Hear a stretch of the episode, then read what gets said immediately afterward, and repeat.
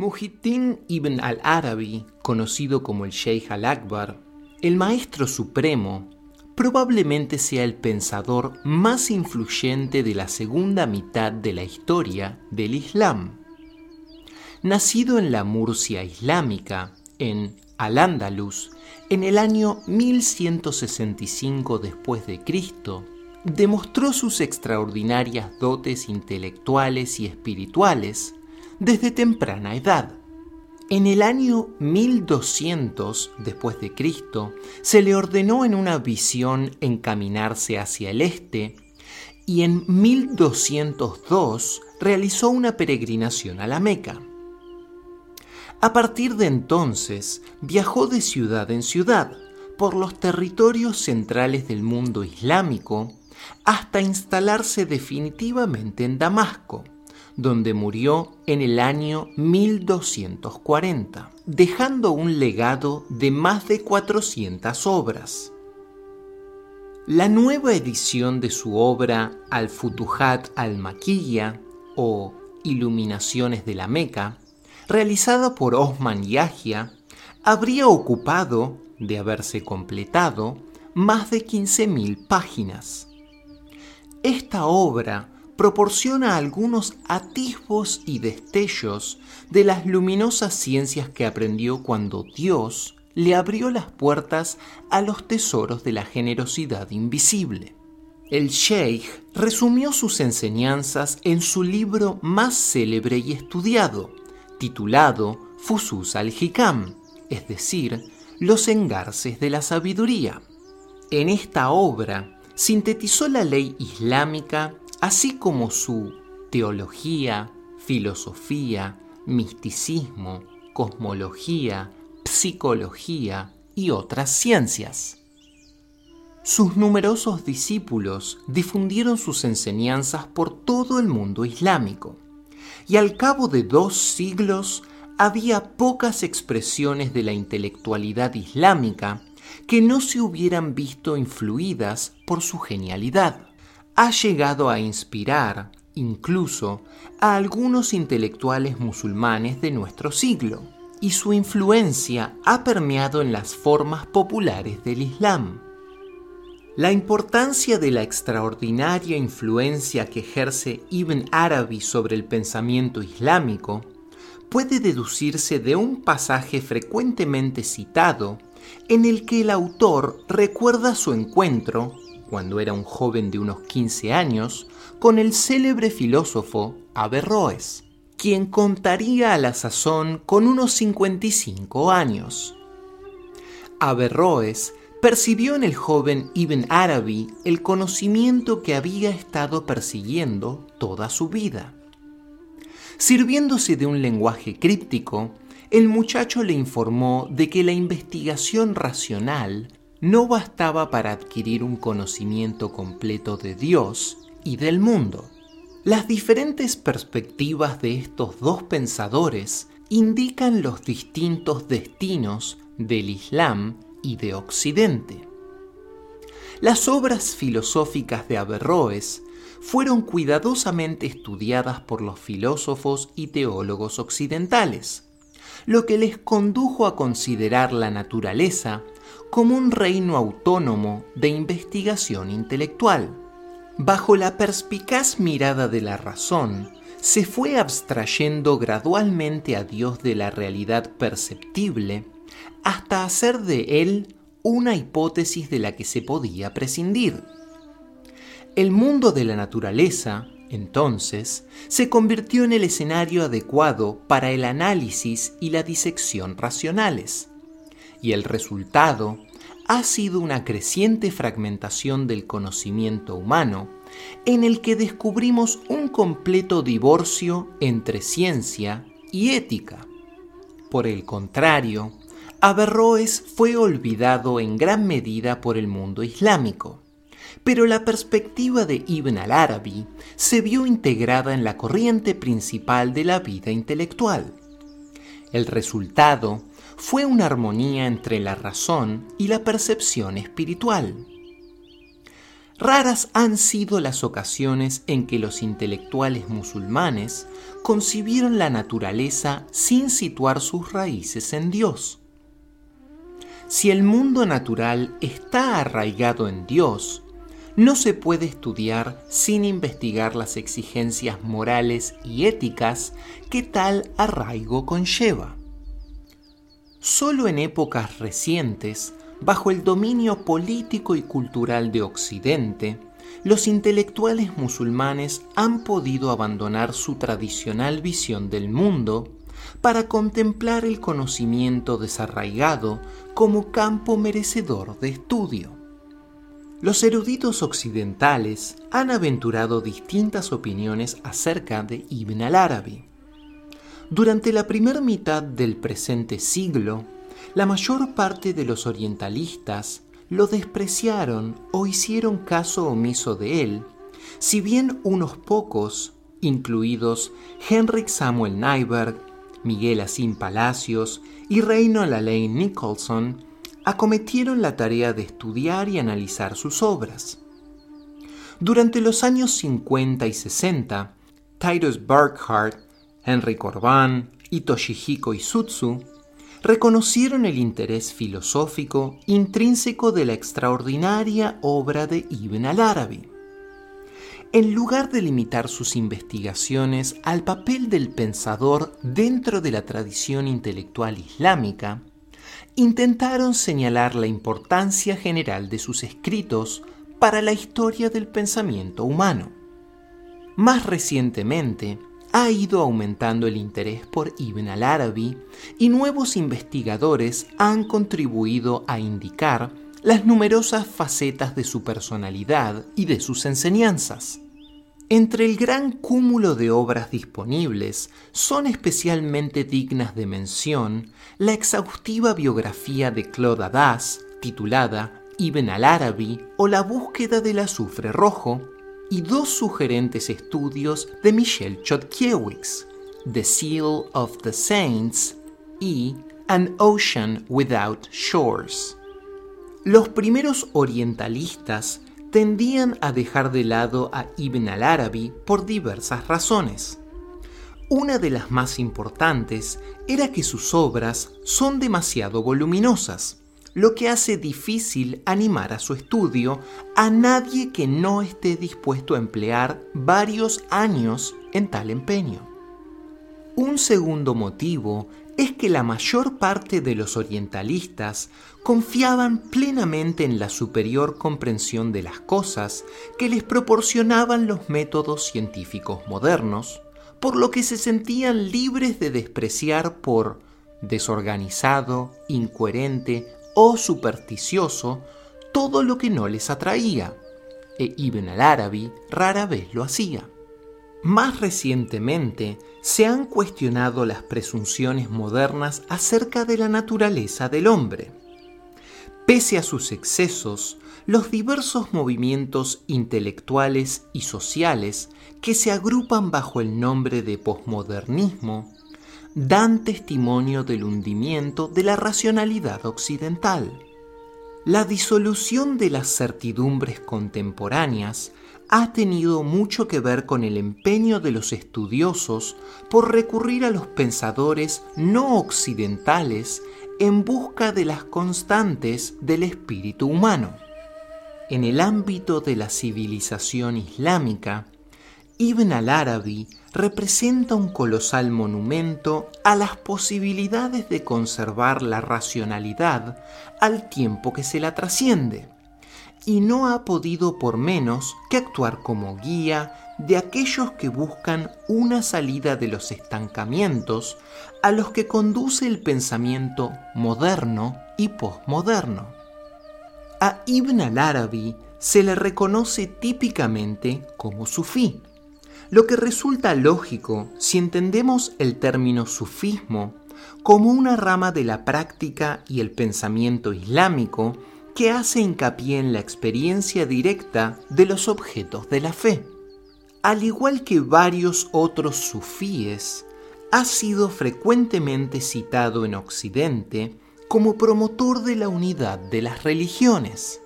Los estudiosos han advertido que, en general, los musulmanes sufíes muestran una actitud más favorable que los no sufíes hacia religiones distintas del Islam.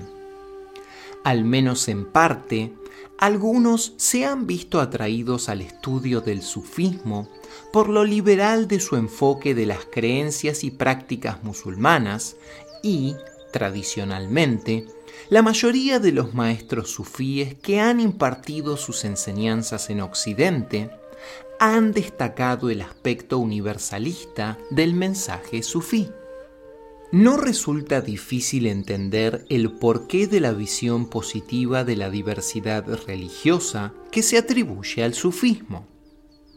Desde un punto de vista esquemático e incluso algo simplista, puede decirse que las raíces de la divergencia entre el Islam sufí y el no sufí residen en sus distintas percepciones del impulso fundamental del Sagrado Corán y de la Sunna de Mohammed, la paz y las bendiciones sean con él.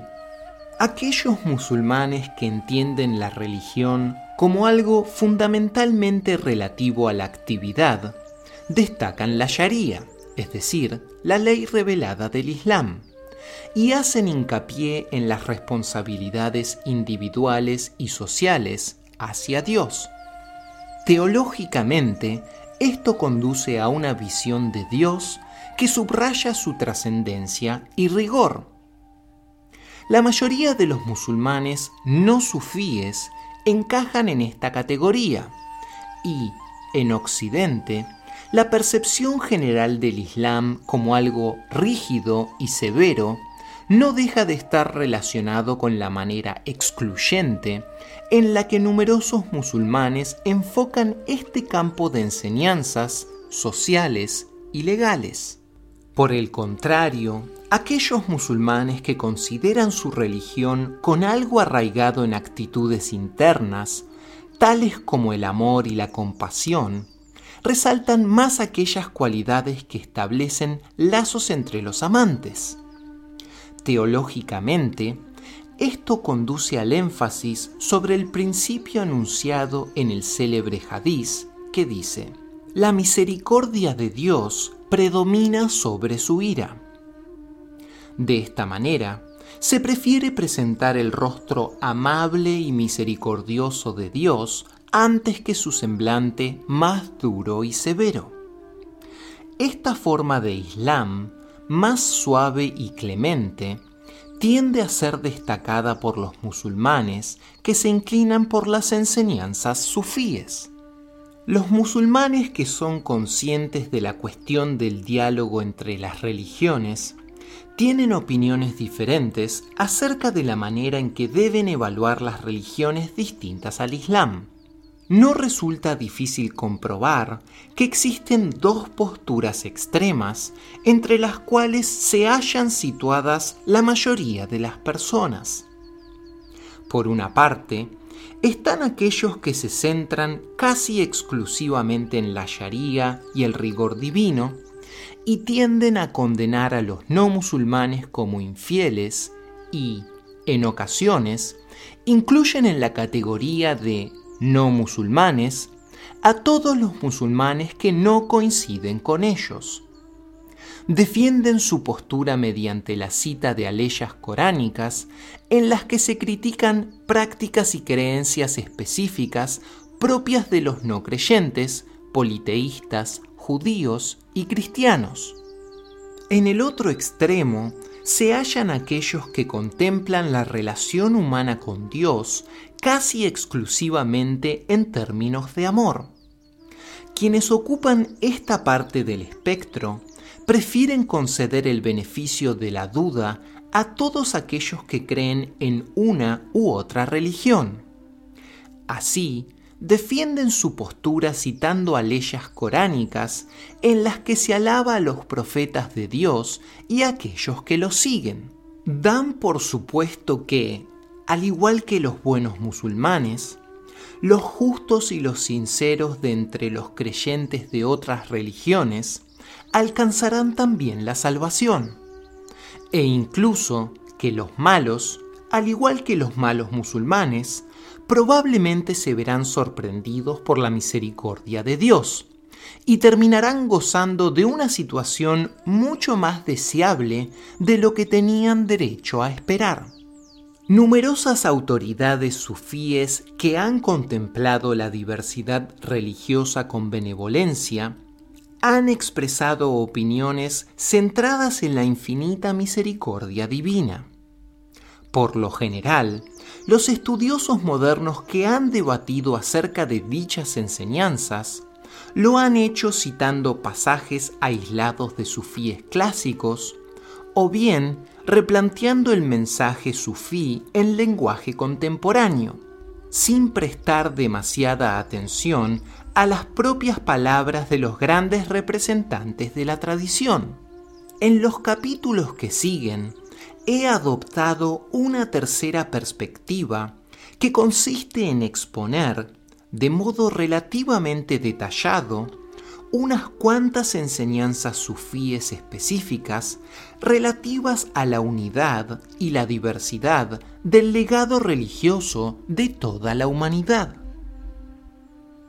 Que la diversidad religiosa constituye un problema puede no resultar evidente para todos. Ciertamente no lo es para el propio Ibn al-Arabi, ni para la escuela de pensamiento por él establecida. De hecho, a la mayor parte de los musulmanes les cuesta menos aceptar que existe algo natural, normal y providencial en las diferencias de opinión religiosa que, por ejemplo, a la mayoría de los cristianos. En la literatura islámica resulta fácil hallar dichos proverbiales a tal efecto. Por ejemplo, la divergencia de los estudiosos de la religión es una bendición y hay tantos caminos hacia Dios como almas humanas. En ocasiones, Ibn al-Arabi menciona el problema de la diversidad de las opiniones, pero por lo general se refiere a diferencias entre las escuelas islámicas y casi siempre intenta mostrar que esta diversidad ha sido establecida por obra de la sabiduría y la compasión divinas. En un pasaje específico, trata este punto con su estilo característico, señalando que el propio Dios es la fuente de toda la diversidad del cosmos. En consecuencia, las creencias divergentes emanan de Dios. El propio Dios constituye el primer problema de diversidad que se ha manifestado en el cosmos.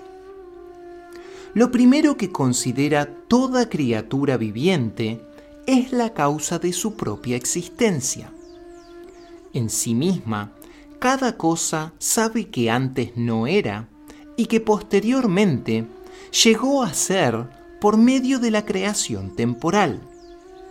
No obstante, en este llegar a ser, varían las disposiciones de las cosas existentes. Así, poseen distintas opiniones acerca de la identidad de la causa que dio origen a su existencia. Por lo tanto, la divina realidad es el primer problema de la diversidad del cosmos. Para Ibn al-Arabi, esta diversidad de opinión no es una fuente de confusión ni de angustia. Por el contrario, la entiende como una de las muchas señales de que la misericordia de Dios predomina sobre su ira lo que conduce a la felicidad final de todas las criaturas. De este modo, continúa diciendo en el mismo pasaje, Dado que Dios representa la raíz de toda la diversidad de creencias en el cosmos, y dado que es Él quien ha creado la existencia de todo lo que habita en el cosmos, dotándolo de una constitución no poseída por ninguna otra cosa, todos habremos de disfrutar finalmente de la misericordia. Aunque la diversidad no constituye un problema para Ibn al-Arabi, no cabe duda de que muchas personas la consideran hoy en día como tal, especialmente aquellos que se dedican a la enseñanza en el terreno de los estudios religiosos. En un extenso artículo en el que se tratan los desafíos existentes en este campo, el presidente de la Academia Norteamericana de Religión escribió recientemente, existe una profunda necesidad cultural de mayor sofisticación a la hora de comprender las diferencias religiosas y de tratar con mundos religiosos diversos. Vivimos y trabajamos en culturas que se debaten bajo una compleja trama de cuestiones relacionadas con el pluralismo religioso, la libertad religiosa y la diversidad cultural. Esta percepción de diferencias, diversidades e incluso antagonismos se intensifica por medio del estudio académico de la religión. A medida que aumenta la actividad investigadora, se hace cada vez más evidente que pocos fenómenos hay en la historia de la humanidad que puedan separarse de las creencias y prácticas religiosas o, en épocas más recientes, de las reacciones surgidas contra ellas. Como ha afirmado Mircea Eliade, ser humano equivale a ser homo religiosus, como resultado, incluso las personas denominadas, entre comillas, no religiosas, piensan como piensan debido a cierta interacción con la religión. La desconcertante diversidad de la actualidad histórica de la religión se ve acentuada por la gran variedad de enfoques metodológicos que emplean los especialistas en el estudio de la religión. Cada uno de estos enfoques aporta importantes contribuciones a nuestra comprensión de la naturaleza de la religión, pero la mayoría se hallan firmemente arraigados en la vivencia de la modernidad experimentada por Occidente. Incluso los estudios que hablan como teólogos cristianos tienden a someterse a los supuestos del pensamiento moderno quienes rehúsan hacerlo aceptan a menudo la superioridad o el carácter definitivo de la religión cristiana, devaluando así el resto de las religiones según su conveniencia, y, por supuesto, tienden a ser ignorados por el mundo académico. Aquellos teólogos cristianos que intentan evitar la exclusividad a menudo acaban prescindiendo de características que la mayoría de los cristianos consideran esenciales para su fe. La perspectiva religiosa de Ibn al-Arabi difiere profundamente de las metodologías occidentales contemporáneas en sus suposiciones relativas al papel y a la función de los seres humanos en el cosmos. Ciertamente, la mayoría de los eruditos religiosos evitan manifestar sus suposiciones respecto a estas cuestiones, pero son precisamente estas suposiciones no verbalizadas las que constituyen su mayor nexo en común. Tales suposiciones quizás sean más fáciles de expresar en términos negativos que positivos. Por ejemplo, a diferencia de los estudiosos islámicos, la escuela moderna no presupone la existencia de una realidad última que unifica toda la existencia, ni de un objetivo claro en la humanidad, ni de una dimensión moral que domine tanto la actividad humana como el mundo natural, ni tampoco de un origen divino de la religión, ni de la veracidad de las escrituras.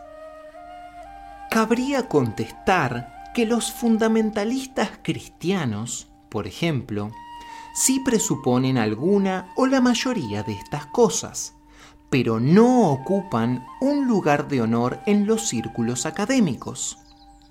A ello añadiría que tampoco se les conoce por la sutileza de sus técnicas interpretativas, ni por su evaluación positiva de la pluralidad religiosa. Si bien los autores musulmanes han formulado tradicionalmente ciertas suposiciones en torno a la naturaleza de la realidad, no todos las han desarrollado exactamente del mismo modo. De hecho, la tradición islámica ha sido testigo de una enorme diversidad a lo largo de las épocas, a pesar de sus numerosos puntos en común. En lo que se refiere a la cuestión de la diversidad religiosa, ciertos estudiosos musulmanes han tendido hacia el exclusivismo, algunos hacia las posturas abiertas y el inclusivismo, y otros hacia una clara enunciación de la necesidad de pluralismo. Ibn al-Arabi probablemente sea el pensador más complejo y profundo de esta última categoría. No pretendo afirmar que el Sheikh al-Akbar se propusiera elaborar una teoría de la religión, ni una racionalidad de la diversidad religiosa. No obstante, el Sheikh sí intentó explicar la realidad como tal, y como señala Michel Chodkiewicz con gran acierto, su enorme popularidad a lo largo de los siglos se debe al hecho de que el Sheikh tiene una respuesta para todo. Cierto es que Ibn al-Arabi dirigía sus respuestas a preguntas planteadas previamente por intelectuales musulmanes, pero las cuestiones subyacentes no son, ni mucho menos, exclusivas de la civilización islámica. Una vez captada su perspectiva global, resulta fácil comprender que sus respuestas son absolutamente coherentes con una visión determinada de la realidad y que esta perspectiva, tanto si coincidimos con ella como si no, lo abarca todo. Resulta difícil explicar en pocas palabras lo que tienen de especial las enseñanzas de Ibn al-Arabi. Ciertamente, resulta tentador simplificar las cosas etiquetando al personaje, pero no me consta que las escuelas modernas hayan concebido para él una definición que pudiera resultar apropiada sin dar lugar, al mismo tiempo, a confusión. Un modo de indicar lo extraordinario de sus logros consiste en pedirle que explique qué pensaba exactamente que hacía, si bien el autor propone una variedad de respuestas a esta pregunta a lo largo de sus obras. Sea como fuere, puede resultar útil reflexionar sobre un título que parece haber reclamado como propio. Me refiero al de Hatam al-Alawiya al-Muhammadiyya, traducido por lo general como sello de los santos mohamedíes, pero que yo prefiero traducir como sello de los amigos de Dios mohamedíes.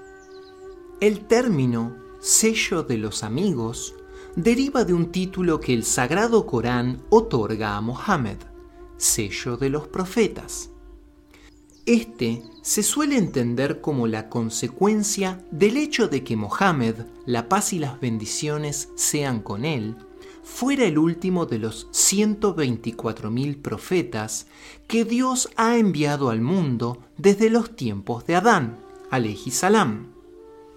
También se entiende como la afirmación de que Mohammed, sallallahu alaihi wasallam, alcanzó en su propia persona todas las perfecciones humanas de los profetas anteriores, y de que la revelación que recibió de Dios, el Sagrado Corán, reúne todas las ciencias proféticas en un todo único y sintético.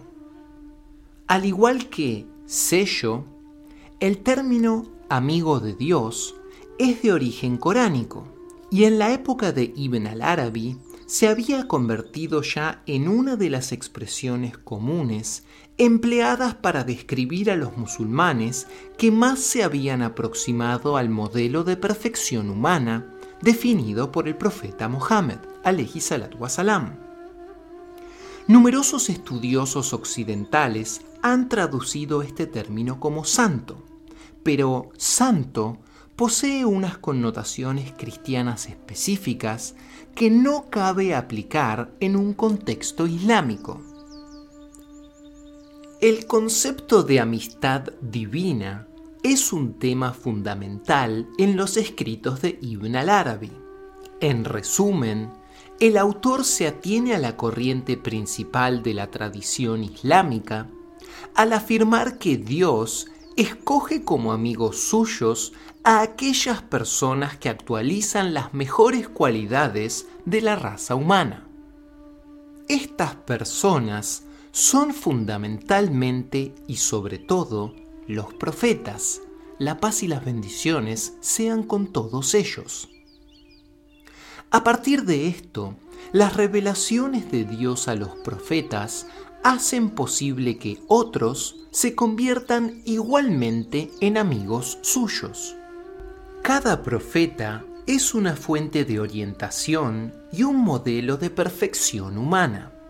Aquellos que siguen los pasos de un profeta tienen la posibilidad de obtener de él cierto legado, el cual posee tres dimensiones básicas. Obras, o actividades que manifiestan los rasgos virtuosos de un carácter noble, estados o experiencias internas de realidades ocultas a la vista, y conocimiento, o la percepción y la comprensión directas de diversas modalidades de la realidad.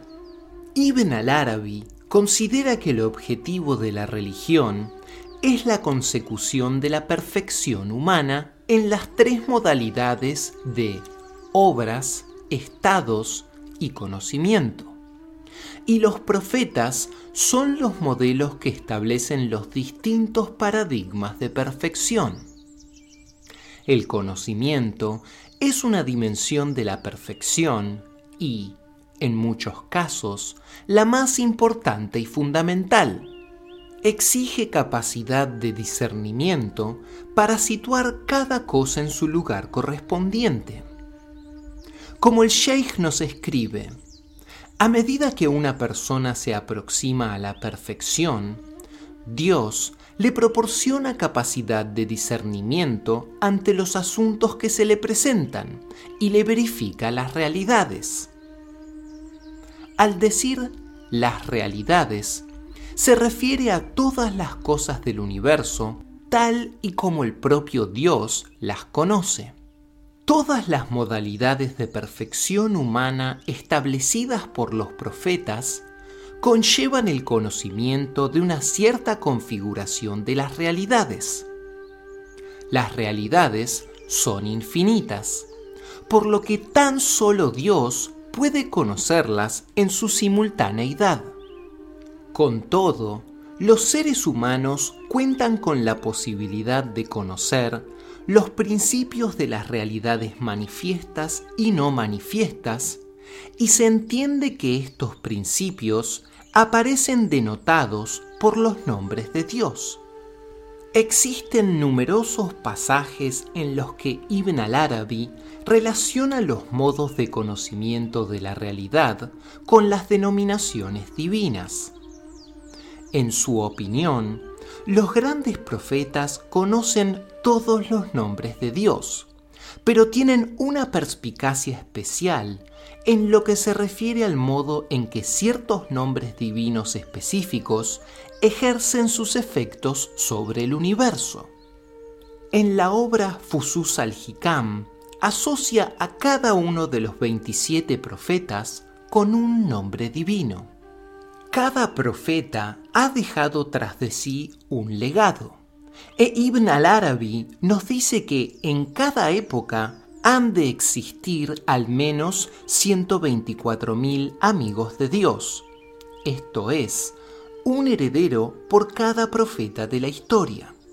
Los legados proféticos definen los diversos modos de la auténtica experiencia y conocimiento de Dios.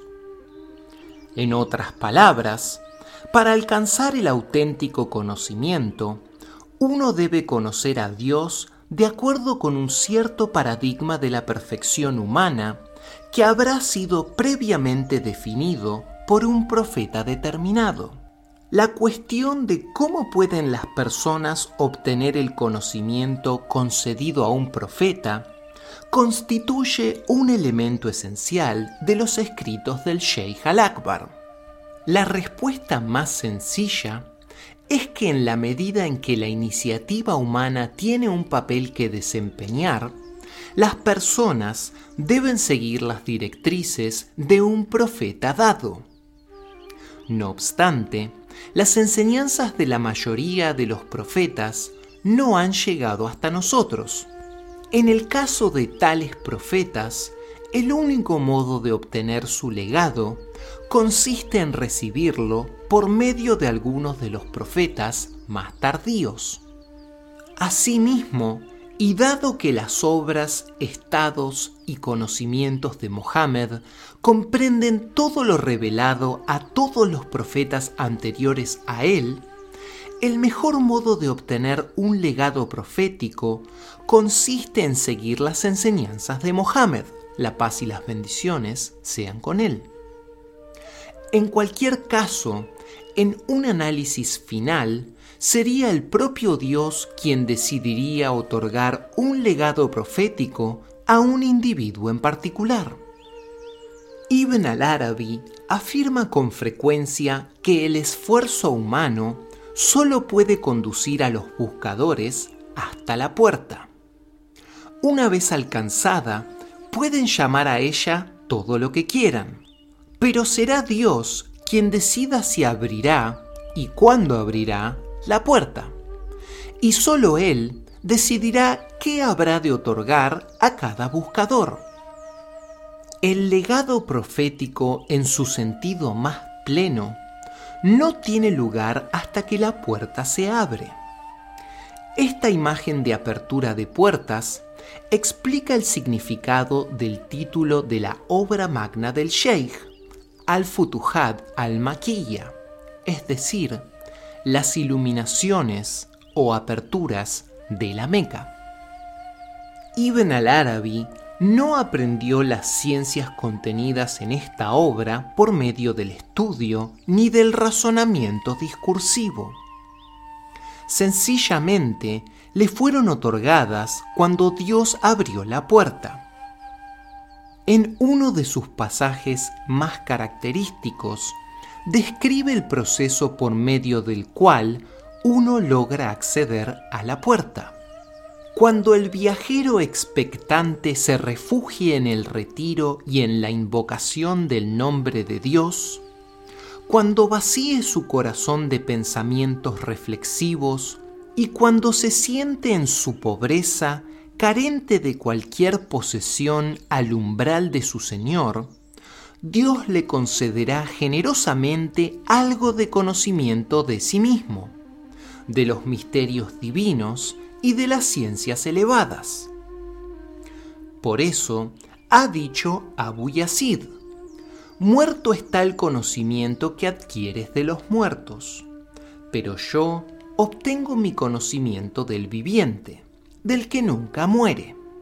Cuando se le abrió la puerta, Ibn al-Arabi descubrió que había heredado todas las ciencias de Mohammed, alayhi salatu wasalam. Entre estas ciencias se hallaba la certeza de que nadie después de él, salvo Jesús, salam, en el fin de los tiempos, recibiría esta herencia en toda su plenitud. Por ello, Ibn al-Arabi se veía a sí mismo como el sello de la amistad mohamedí, es decir, la última persona que había de actualizar de modo íntegro el modo específico de amistad que resulta de la realización del paradigma establecido por el profeta Mohammed, salam. Claramente, cuando Ibn al-Arabi afirma ser el sello de los amigos mohamedíes de Dios, esto no implica que no habrá otros amigos de Dios después de él. Quiere decir que nadie después de él, excepto Jesús, heredará la totalidad de las obras, estados y ciencias proféticas, una totalidad que tan solo Muhammad ha abarcado entre todos los profetas. De este modo, Ibn al-Arabi sostenía que los amigos de Dios continuarían siendo herederos de Muhammad, pero que a partir de su época el legado mohammediano sería parcial, lo que equivale a decir que estos legatarios heredarían obras, ciencias y estados relacionados con profetas específicos de épocas anteriores. Por ejemplo, el Sheikh al-Akbar nos escribe lo siguiente. Del mismo modo que Dios selló la profecía de las religiones reveladas a través de Muhammad, selló igualmente mediante el sello de Muhammad la amistad que se adquiere mediante su herencia, pero no aquella que se obtiene por medio del resto de los profetas. Pues entre los amigos de Dios están los herederos de Abraham, Moisés y Jesús, quienes seguirán estando presentes tras el sello de Muhammad. Tras él, sin embargo, no hallaremos ningún amigo en el corazón de Muhammad. Si los amigos mohammadianos de Dios heredan todas las ciencias de Muhammad, equivalentes a todas las ciencias de todos los profetas, el sello de estos amigos será la persona que en su época posea el mayor conocimiento de Dios. De este modo, escribe el Sheikh al-Akbar acerca del sello. No existe nadie que posea un mayor conocimiento de Dios. Él y el Corán son como hermanos. Sin dudas, la afirmación de Ibn al-Arabi asegurando ser el sello de los amigos de Muhammad, no deja de ser grandiosa. Por esto, ha sido rechazada por numerosos estudiosos del mundo islámico premoderno y del mundo occidental moderno. Con todo, también es un hecho que nadie después de él ha logrado aproximarse siquiera a la profundidad, frescura y detalle de su perspectiva. Aceptemos o no su aseveración, nunca podremos negarle el título de el más grande de los maestros. El Sheikh al-Akbar, en tanto que sello de los amigos mohamedíes, consideraba que era su función explicar las modalidades primarias de la perfección humana que abarca el legado mohamediano y que es el legado de todos los profetas. Asimismo, consideraba que todos los modos de existencia accesibles para los seres humanos, cada uno de los cuales aparece definido por una constelación específica de obras, estados y certezas, eran otras tantas estaciones del conocimiento.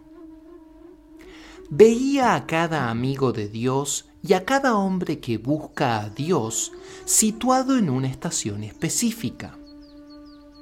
La estación de cada persona está determinada por un conjunto de factores que terminan por remontarse hasta la naturaleza de la propia realidad. Pero, en la medida en que estas estaciones representan perspectivas válidas acerca de la naturaleza de la realidad, derivan del legado de uno o más de los profetas. Dado que el conocimiento de Muhammad abarcaba todo el conocimiento de todos los profetas anteriores, su estación incluía todas las estaciones, lo que equivale a decir que actualizaba todas las perfecciones humanas en cuanto a obras, estados y conocimientos se refiere. Para comprender de modo íntegro la naturaleza de un estado, la persona debe hallarse en él. El profeta Muhammad conocía el estado de todos los profetas, porque se hallaba simultáneamente en todos ellos. Sin embargo, ellos no podían asimilar por completo el estado de Mohammed, porque su limitación a un estado específico les impedía acceder a su estado universal. Aquellos que reciben el legado íntegro de Mohammed heredan su conocimiento de todos los estados de los profetas y se hallan, junto con Mohammed, en todas las estaciones al mismo tiempo y en ninguna en particular. Esto significa que, al hallarse en todas las estaciones, pueden situar cada estación específica en su lugar adecuado sin verse delimitados o definidos por ellas. De este modo, Ibn al-Arabi nos dice que los amigos mohammedianos de Dios, es decir, aquellos que han heredado todas las obras, estados y conocimientos de Mohammed, se hallan en la estación de la no estación. Se trata de un concepto al que retornaremos con frecuencia a lo largo de esta obra. Uno de los objetivos que el Sheikh al-Akbar se proponía lograr en su obra Futuhat era exponer todos los modos de conocimiento que abarca el legado de Muhammad. Al mismo tiempo, era consciente de la imposibilidad de hacerlo, ya que tal cosa supondría explicar todas las modalidades de conocimiento accesibles a la especie humana, y ni siquiera todos los libros del mundo podrían contener este conocimiento. En tal sentido, el autor se disculpa repetidas veces a lo largo del Futuhat por explicar estas cuestiones con tanta brevedad y a menudo aporta largas listas de conocimientos relevantes relacionados con estaciones específicas que no tiene tiempo de comentar. Al afirmar su condición de amigo mohammediano de Dios, Ibn al-Arabi no podía identificarse con ningún conocimiento profético específico, excluyendo a los demás. En efecto, había afirmado hallarse en posición del conocimiento de todas las cosas, al menos en lo que a sus principios se refiere. Esta afirmación implica que tuvo que considerar la multiplicidad de las revelaciones proféticas como algo arraigado en la naturaleza del cosmos. Es más, la biografía del Sheikh al-Akbar escrita por Abbas nos muestra de modo inmejorable que su encuentro con el conocimiento profético no se vio, ni mucho menos, limitado al terreno teórico, ya que la apertura de la puerta a los conocimientos proféticos específicos a menudo suponía un contacto personal con el profeta en cuestión dentro de un ámbito visionario que por lo general denomina mundo de la imaginación. Resulta especialmente significativa su crónica acerca de cómo conoció a todos los profetas en el curso de una única y amplia visión encuentro sin duda exigido por su propósito de alcanzar un conocimiento completo de Mohammed y del Sagrado Corán.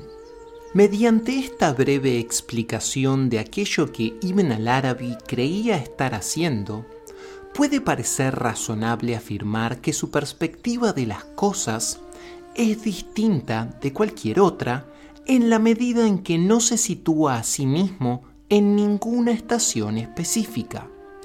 En otras palabras, el hecho de situarse en la estación espiritual de la no estación, es decir, sin estaciones, le permite aceptar y rechazar cualquier otra estación.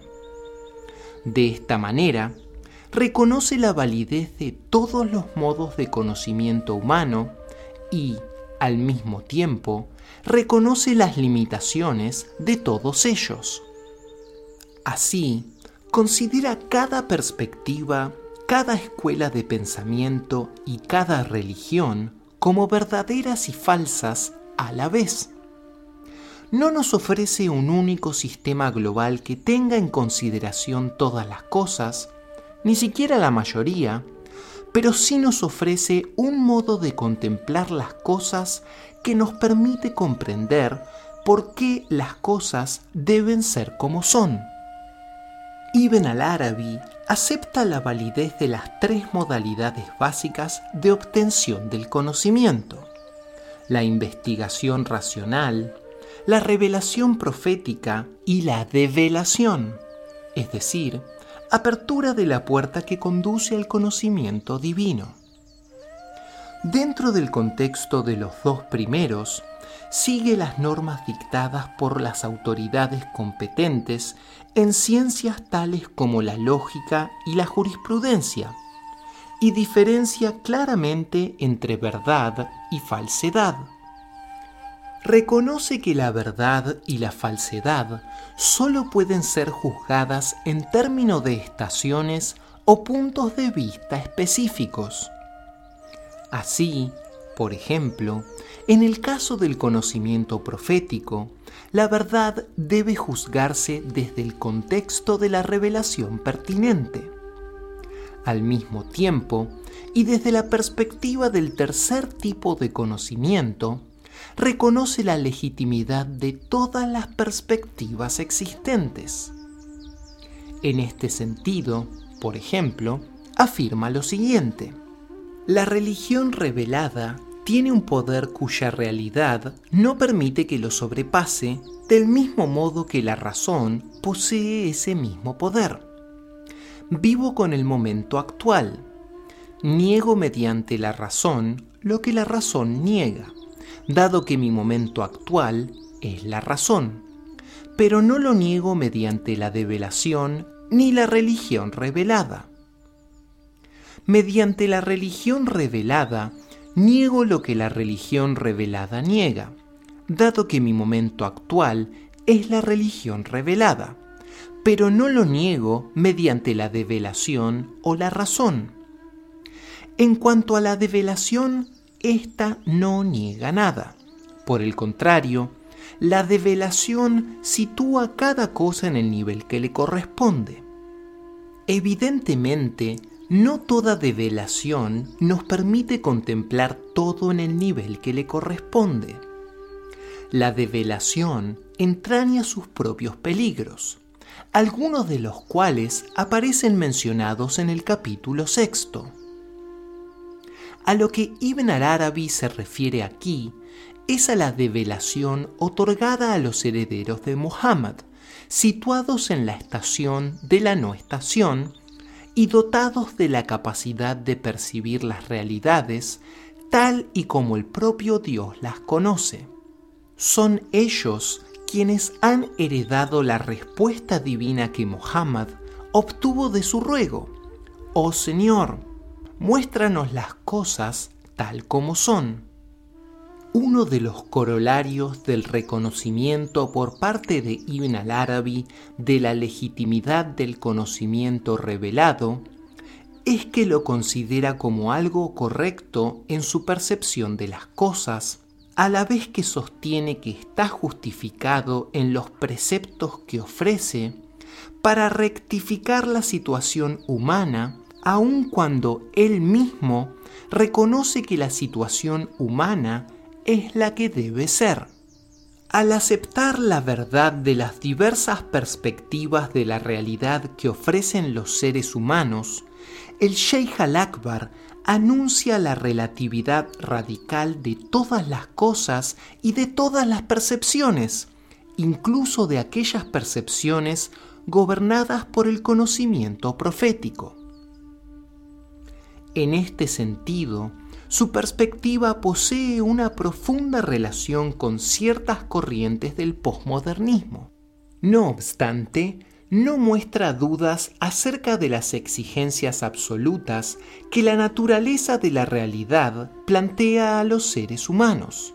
Asimismo, define un terreno último que debe manifestarse mediante la relatividad y, lo que es aún más importante para el destino humano, subraya la dimensión personal de este terreno absoluto, dimensión que se halla orientada hacia la felicidad humana.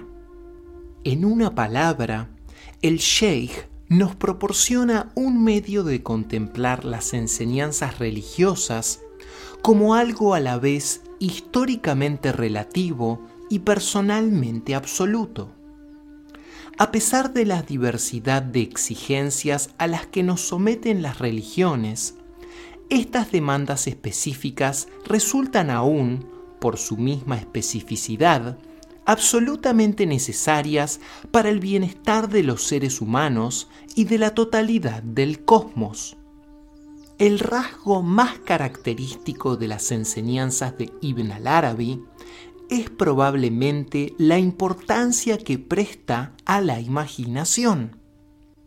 Numerosos estudios contemporáneos han adoptado nuevas perspectivas acerca de la importancia que la imaginación tiene para la expresión religiosa. Si bien lo han hecho desde el punto de vista de una sensibilidad moderna o posmoderna, con el resultado de que la imaginación se ha visto fundamentalmente enfocada desde su dimensión humana. Por el contrario, el Sheikh al-Akbar difiere de las perspectivas contemporáneas al afirmar que la imaginación está arraigada en la realidad objetiva. De esta manera, convierte a la imaginación en un elemento constituyente y fundamental, no sólo de la mente, sino también del cosmos en general. Según su punto de vista, las formas que llenan el cosmos nosotros y nuestras mentes incluidas, se hallan relacionadas con Dios del mismo modo que las imágenes oníricas se relacionan con el durmiente. Nuestras propias imaginaciones individuales no son sino otras tantas derivaciones de un entramado infinito de imaginerías entrelazadas. Aquí reconocemos cierta afinidad con la noción vedántica de Maya. En la introducción a mi ensayo The Sufi Path of Knowledge, propuse que las enseñanzas de Ibn al-Arabi acerca de la imaginación podrían sugerir que algo se perdió cuando la tradición intelectual imperante en Occidente descartó la imaginación como facultad capaz de adquirir un conocimiento real y significativo.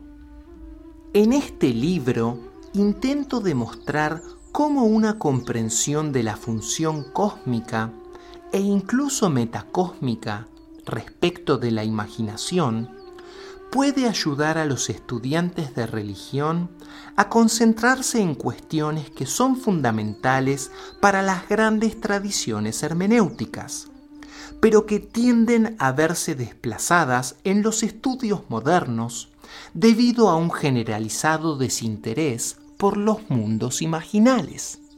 Ibn al-Arabi llega al punto de afirmar que aquellos que no hayan captado el papel de la imaginación no han comprendido nada en absoluto y afirma, quien no conozca la función de la imaginación no posee el menor conocimiento.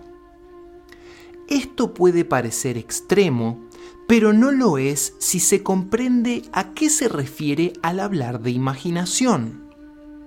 Sea como fuere, Ibn al-Arabi sin duda sostendría y personalmente me resultaría difícil discutir su argumentación en este sentido, que solo si dedicamos una parte importante de nuestras inquietudes a la imaginación, seremos capaces de captar el significado de la religión de la existencia humana. Los ensayos reunidos en el presente libro fueron escritos originalmente entre 1984 y 1992 y fueron destinados a conferencias específicas o libros colectivos. En todos ellos he intentado dirigirme a un público relativamente amplio con la esperanza de hacer las ideas de Ibn al-Arabi más accesibles al lector no especializado.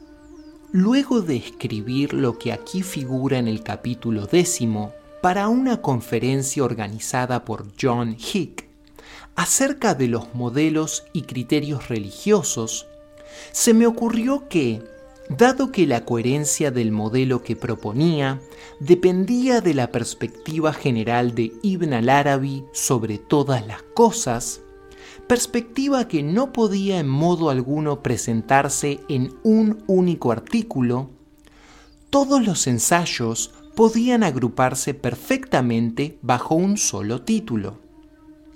Al revisar los artículos para su inclusión en este libro, sometía a algunos de ellos a cambios tan drásticos que, de hecho, podríamos considerarlos como escritos completamente nuevos.